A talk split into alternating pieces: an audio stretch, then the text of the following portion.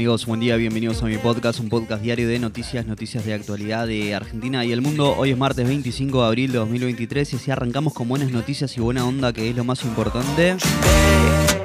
Cuatro o cinco noticias para arrancar el día bien informado. ¿eh?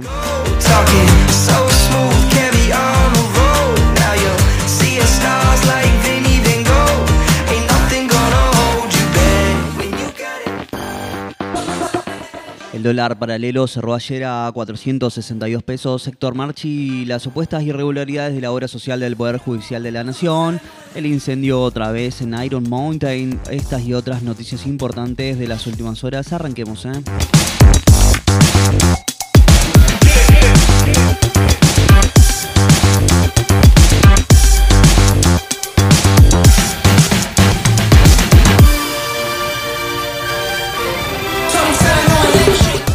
Blue dio un nuevo salto y el gobierno busca conseguir más dólares. El dólar paralelo trepó ayer a 20 pesos y cerró a 462. La brecha entre el oficial y el paralelo superó el 100% y en los últimos seis días la suba fue de 62 pesos.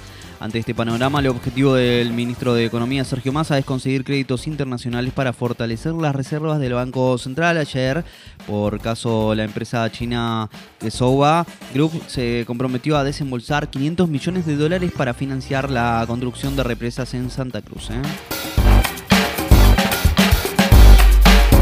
Hoy se espera otro capítulo tenso en el juicio político de la Corte Suprema. El Frente de Todos llamó a declarar a Héctor Marchi en la Comisión del Juicio Político en la Cámara Baja para que se exponga sobre presuntas irregularidades en la obra social del Poder Judicial. Marchi fue desplazado como administrador de la obra social que presta servicios de salud al personal de los tribunales federales y nacionales de todo el país y depende funcional y administrativamente de la Corte Suprema. ¿eh?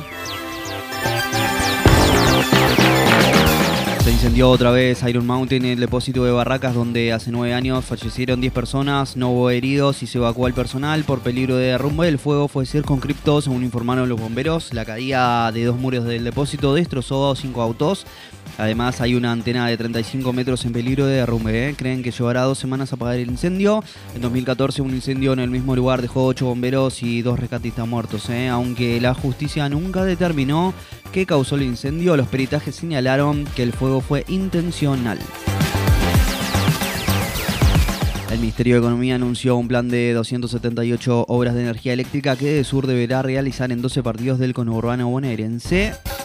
La defensa de Cristina Kirchner pidió la absolución en la causa de vialidad, mientras el fiscal Diego Luciani también apeló el fallo y solicitó que se agrave la condena. ¿eh?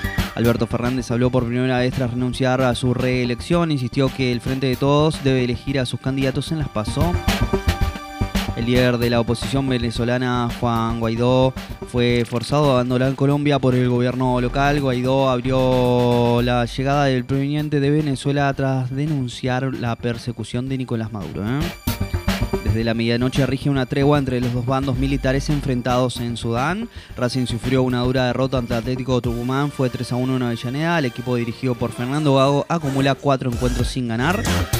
El gobierno lanzó el programa Hogar que permite comprar garrafas subsidiadas y hoy es el último día del previaje 4. ¿eh?